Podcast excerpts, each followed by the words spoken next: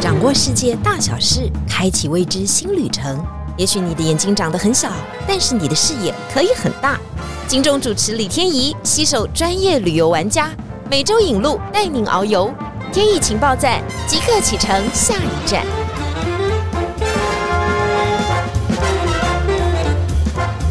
天怡情报站，大家好，我是李天怡，今天又到了节目现场了哈。我们上一次的这个回想真的也很好，因为大家说这是一个很难去到的国家，但被你们讲的好像很轻松啊，而且好像真的有好多的故事都在里面。下一次我们终于知道要怎么去这个国家玩。你以为这样就算了嘛？其实我们还有很多很多事情没有讲。这是一个圣地，圣地呢，我们就要用比较虔诚的心去看。但走进去以后呢，你就发觉，哎，这个圣地好像也真的还蛮多有趣的事情发生。所以，我们今天呢，持续请到我们超级专业的玩家 Peter 来到现场。 Hello，大家好。 Peter 是一个以色列约旦的专业级玩家，先跟我们讲一下，你大概去过几次啊？至少三十次以上，三十次，那是一个什么样的感觉？三十次，我们去到那个淡水都不想去了吧？ 以色列怎么感觉好像造咖一样？因为它很多地方必须要去走过，才会有实际的感受，所以你要印证你自己对于历史或者一些不同的感觉，你就必须要去到现场，才能够有更多的体验。如果叫你去，你还是会持续去吗？会，我会去，因为还是有很多地方我还没去，而且它不断的在考古翻修，所以在这疫情当中，其实有很多新的景点出现了，那我们就会想去。所以啊，告诉各位啊，要从事这样的工作也真的不是很容易啊。你想想哈，你每天搭捷运啊，上下班就已经很烦，开车开同样路线也很烦，就叫你去一个国家一个地区要去三十次，而且在比较紧缩的时间当中，这也是还蛮考验人性的。不过基本上以色列的旅游时间很长，嗯，最舒服的时候都是秋冬，所以基本上不会给身体太大的负担。好啦，我说你就是生来就是以色列的专业玩家，但是我们要做一个很粗浅的问题哦，哦我们要怎么去以色列啊？通常的飞机是怎么样飞啊呀、呃，有大概三种、四种走法。嗯，呃，以前大部分就是从曼谷，哦，曼谷转机，对，香嗯港曼谷，然后到约旦。那如果是国泰航空，它是有直飞，从香港直飞特拉维夫。哦，对，那以色列现在有一些像土航或者是阿联酋哦都可以了，好嗯，啦，几种选择大家都可以去，飞行时数大概要十个小时嘛，超过超过嘛，对哦所以大家如果要去以色列玩，要有心理准备。我个人是非常的推荐啊、因为到以色列可以看很多的东西啊，看海、看湖、看山、看文化、看历史、看古迹。比方说，以色列约旦交界之地方就有一个大家都名闻遐迩、都很知道的死海。没错，我们要去死海干嘛呢？去漂浮。漂浮。等一会哦，我们要就是为了到死海去拍照，我们是真的要带一个泳衣，然后把它换上，然后在那边做一些漂浮的仪式吗？还是我们穿一般的也可以？大部分人是会穿泳衣，但也有人是穿 T 恤下去。哦，但我遇过团员最疯狂的是他们带那个礼服，婚纱去婚纱去飘在飘上面吗，对对对，哇，这是一个蛮特别的体验，是所以我就在里面大游特游嘛， 呃游不了，什么意思？因为你沉不下去，所以你没办那法，你除了就仰视以就外，一直你这样子对，只能仰视，没有任何别的方法，所以它就是因为咸度非常的高，浮力特别浮强。力特别的强，，对它到目前为止一直都维持这样的状况，对对不，对，千百年来没有人溺死过， 但是有人咸死过吧？呃，对，就逆渗透，所以变成培根。 所以每个人都被腌肉了，因为它真的是一种防腐处理吧。嗯比方说，我们的人体啊，飘在里面，很像就是在腌制一样啊，都在排水分，对，所以它不能待太久，对不对？在死海，我们的也是都建议四十分钟左右就要上来。所以要在里面漂四十分钟，呃，没有啦，其实看你的自己喜好啦。只是有的人喜欢挑战，摆各种姿势。懂懂？对，诶，那我想问啊，它是一种咸水，其实我们到一般的海水也是这样嘛，就是它弄到眼睛的时候会更痛咸吗？更呃痛会痛死你。哦，所以怎么办？我要戴蛙镜是不是？通常会那你建们的配议备团员带蛙镜，但他旁边其实有准备那个水龙头，马上可以冲眼睛。哦，所以死海并不是像我们想象的这么的浪漫哦。当然，刚刚 Peter 有特别讲说穿婚纱，但是你要小心哦，你伤口，你身上如果有一点点小伤口哈、哦，嗯，那应该马上好。呃，会比平常状况好得快。哦， 死海之游真的很特别。但是我们到死海的时候，很喜欢买那个死海泥，有没有？对，基本上大部分人都会带回去当有没有用啊？有的，真的它里面矿吗？物质真的吗？特你不别要强因为你是不不不以色列不专业玩家，你这一直讲说真的有用。不，因为死海附近的饭店都会有这样的备品嘛，在饭店里面，那客人很多人用完以后都会觉得，他们全世界去旅行，有的备品会觉得不舒服，可是用了死海的就非常划算，嗯，所以都会立刻买很多。哦，所以当天晚上试用以后，第二天就到当场疯狂购物。对，那是马上就有这个体验，嗯，那是会变白吗？不会变白，只是说滑顺滑顺，对对，连嗯那个埃及艳后也都是使用死海的，这是真的吗？这是真的。嗯当时的希律王就有把这个当成贡品送给埃及艳后，嗯让埃及艳后用过以后，就是啧啧称奇。就离不开了，回不 去了。好啦，我们为什么要特别讲到死海？因为死海泥它确实也是一个还蛮高级的产物哦，在当地。不过现在死海泥真的卖很贵哦，在各大电商网站你都可以买得到哈，你不一定要去当地买，它已经变成了一个当地的化身象征啊。其实我们现在到电商网站啊，都可以买到很多东西。我听说 Peter 你买到很神奇的东西，买到了两个银币哦。这两个银币有什么神奇的故事吗？他现在要把它拿出来，是是是。大家可能看不到，但是他要敲给我们听。神奇的银币，这里有三个硬币哈，那这个硬币就是耶稣他被出卖的时候的这个硬币。可以想象到，在圣经当中，大家永远只听到说耶稣被三十块钱卖掉。那三十块钱呢，长什么样子，很多人应该也没见过哈。但是你在耶路撒冷的古城里面走的很多古董店里面，就会有说这个就是耶稣被卖的这个硬币哈。只是这个硬币呢，古董的都要国家认证，所以基本上那个价钱都是你买不下去的。可是却让我在 eBay 上面找到复刻品，对，然后可以用很合理的价钱就买到了。所以每当我去到一些景点的时候，我就会拿出来给客人们看一下，让他们体验一下这个硬币。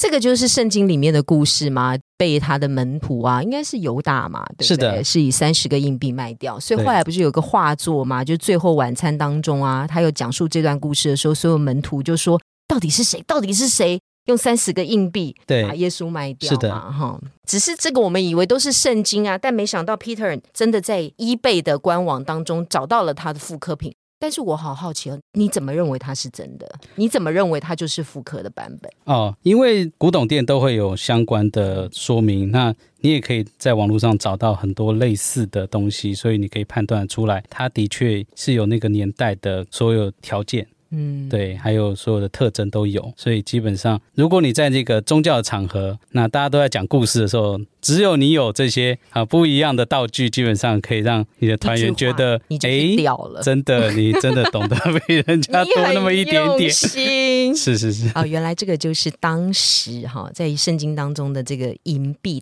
当然，这也是他们那个时期的一个交易的银币嘛，哈，只是只这个有在银圣币殿里面只使有用。在圣啊殿里对面，在市集当中也是使用银币吗。不不不，他们大部分时间是使用罗马的这个通用的通用的，对，嗯，只是因为他们认为圣殿要献给上帝耶和华的货币，必须要接近纯银。嗯，对，所以他们就找了在黎巴嫩产的这个银币哈、来作为他们在圣殿里面专门交易的代特币，殊的。算是代币。哎，我想问一下，Peter，你在 eBay 花多少钱买到它？呃，其实没有很贵啦，一个大概十几块美金吧。哦，十几块美金，就是一对个纪念啊。下一次对我们出国玩的时候，跟我们的朋友叙述的时候，就表示有凭有据啊。为什么会特别问到钱呢？我们没有要讲很多圣经的故事啊，因为大家可能会对于圣经的故事自己可以去找嘛，这个真的是非常非常的多。但就是我们对于以色列现在的状况比较好奇，它还是很贵嘛？没错，因为我之前提到他必须要把钱都拿去做国防，嗯，对，很多东西也是要靠进口，所以他们的税金其实蛮高的。它到底有多贵？你可不可以举例一下，让我们更深刻的能够了解一下它的贵？你可以想象到一颗苹果嗯就是九十块啊，九十块等一会哦，在家乐福哦，可能一百块五颗吧，或三颗，它是一颗九十块，对哦，所以他们的的水果其实基本上也会比较因为都贵进口的嘛，其实他们种得出来的，嗯只是因为他们真的是钱都必须缴税去了。懂。然后葡萄，我看查到资料也要两百多哈、年轻人当然是买不上房子。二零二二年过了 COVID 之后，它的油价也上涨，推升了百分之二十一，大家都过得很苦啊。听说你有去过海法附近那家拉面店，也很贵吗？基本上它的物价都是很惊人的，吃个拉面好几百块。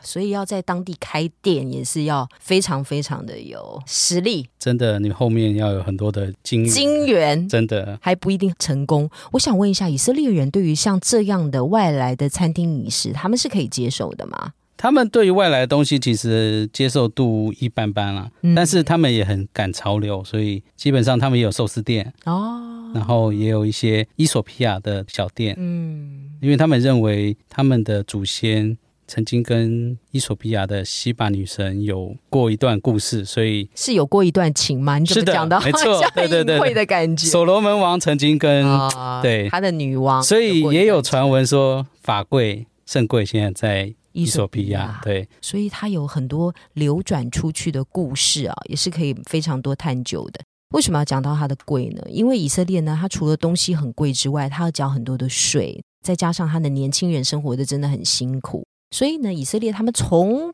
很早很早以前就有一种集体工厂的概念。你有去参观过吗？有我有参观过这是很一多个什么的，样的概念？他们称这种企业或者是这样的组织叫做 kibbutz 嗯，啊，就是台湾中文翻译叫吉布兹哈嗯。那 kibbutz 它是一个类似像人民公社一样的一个做法，嗯，大家像一个小股东进来以后呢，必须大家一起来做认证哈，就是说，哎，天怡你，我觉得你有贡献，所以我邀请你进来，所以你才能够进来。当你进来以后呢，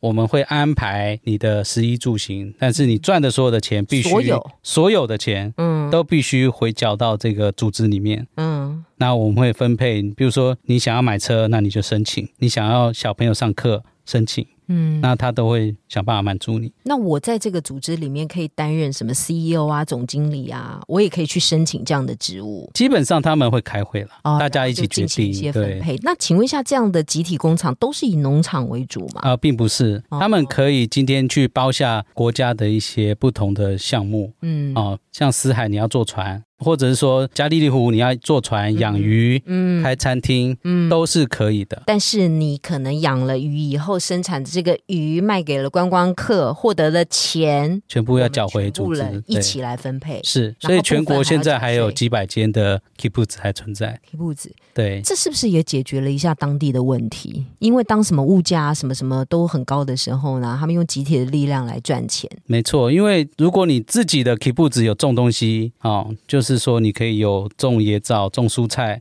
养鸡、养鱼这些东西，你都可以自己照顾自己的话，嗯，基本上你就没有那么受物价波动影响。啊、会这么这么的担心，这是一个以色列很特别的制度啊。不过刚刚特别讲到加利利湖的鱼嘛，对，那是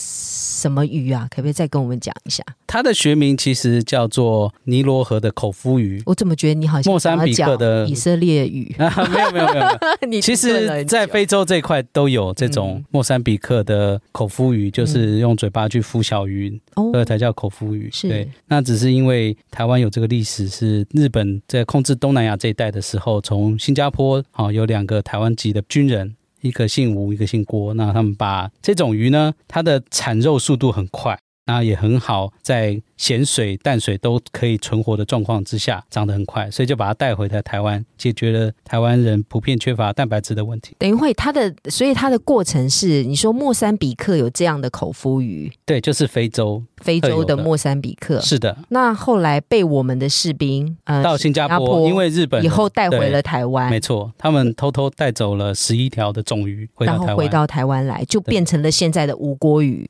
当时的名字就是以吴郭鱼，因为一个姓吴，嗯一个姓姓郭，。对，只是后来又有不同的品种从非洲进口。那这跟加利利湖的鱼到底有什么关系？因为在圣经当中，加利利湖里面，因为耶稣有十一个门徒，对，都是来自加利利区，是，因为他在那里传道嘛。对，那最大弟子叫彼得，他就是渔夫。嗯，那他捕来的鱼几乎都是吴郭鱼，或者说这种口夫鱼。那所以他那个时候是从莫桑比克过去的嘛，呃，可能只是一个区域流学域名，的学关名，系，对对对，哦，所以它的语种是一样的。就是很接近的这种寄语，好非洲寄语。讲了这么多，就是我们可以去以色列吃到无锅鱼吧，对不 对？结论就没错，可以吃到炸的这种鱼，这个，你们刚吃到的时候，团员的反应到底是什么啊？ 就会说哇，一人一只真的太壮 观了。但是一人一只无锅鱼，这自助餐也没有这么好卖。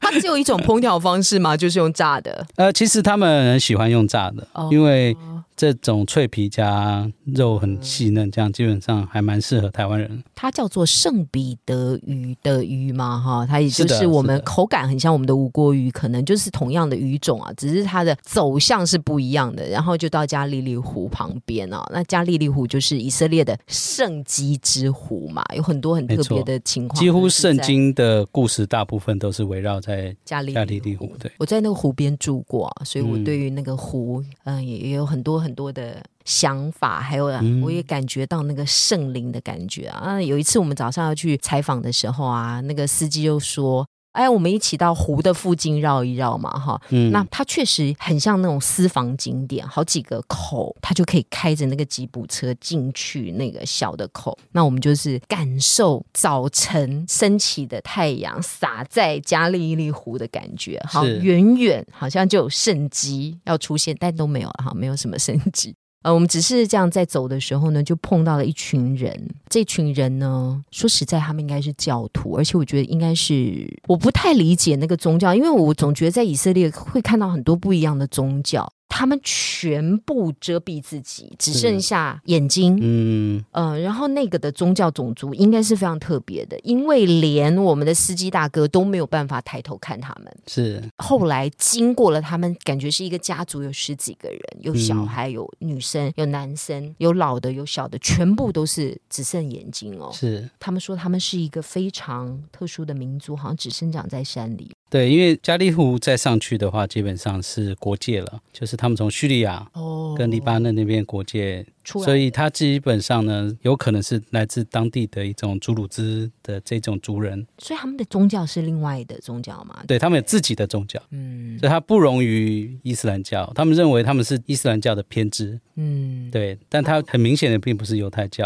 也对不是基督教，对，对所以又生长在以色列这个交界的地方。，对，因嗯为对对以色列是后来把加利利湖拿下来的，嗯，对，所以我们要去这个地方的时候，一定要先了解它的组成的状况哈。它组成状况呢，大概百分之七十就是属于犹太人嘛，百分之二十就是阿拉伯的族裔，剩下就是其他的族群，因为它的这个地点。实在是太特别了，它的地点的特别也造成了它附近的国家没有一个喜欢它哈，可能他的这个就是很聪明嘛哈，人又非常的不喜欢跟别人结交成为朋友哈。不他过不喜呢，欢被同化，就是因为这样哦，他们也希望培养出自己很特殊的族群性跟他们的特殊的因为他们有自己的语言了，对。对啊应，该就是语言的部分非常特别。这个语嗯言听说有一个非常神奇的故事，这个你听完以后你就觉得语言是多么重语言要、是真的啊，很重要嗯，因为你可以想象得到，即使像印度这么强大的国家，二十六种语言他们的总理讲话也不是每个人都不听得能够懂。统一。，对，去那个印度很复杂的，是，所以他们基本上下面还是要上字幕，连电影都要配不以同色的列版不本。会有这个问题吗？没有，因为他们向心力很强，嗯，所以在他们决定要建立自己国家的时候，也就曾经的就这样的把自己的语言给复苏了。嗯，跟我们秦始皇很像。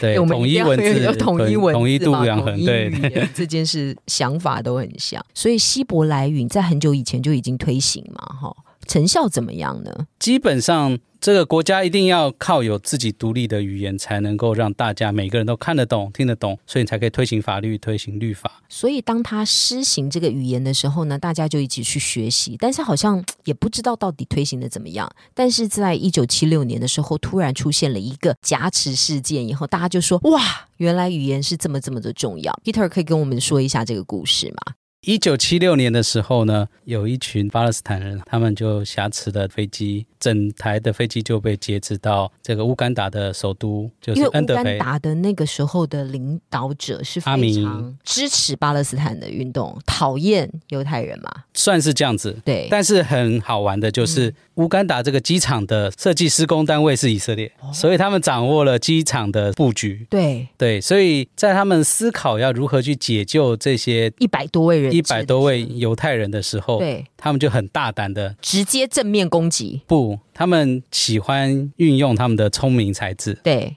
对，所以他们就安排了方案，就是找了一个黑人，然后穿着总统的衣服，嗯然后找到一台跟他一样的宾士车，嗯，然后飞机降落在附近，然后开到机场里面。大家看到阿明总统来哈，他的坐车、他的长相、他的制服，基本上就不会怀疑，对，以为所以他们就总统来很顺了，利的就冲到航厦里面，对，然后找到他们被关的这些人质。人质。对，嗯，那那么多人在现场嘛，长相可能也都一样，我要怎么去分辨说哪些是人质，哪些是敌人，哪些是朋友？所以这个时候语言就是占了最重要的一个得分点。所以这些抢救的以色列的特种部队，他们就冲进去哈、嗯他们就对着这个人质还有这个敌人大喊“帕夏帕瑞”。哦，但如果大家听台语就会很自觉的帕瑞，哦哦，赶快帕趴瑞下。对，所以他用希伯来语讲趴下。嗯，以色列人他们很多都当过兵，嗯所以这是他们的一个直觉反应，也就是一个教育的一个重点。对，所以所有听得懂希伯来文的人全部都趴下趴下了。站着的那站着的听就不懂是的听不懂的，就不是犹太人。所以就机关枪扫射，没错，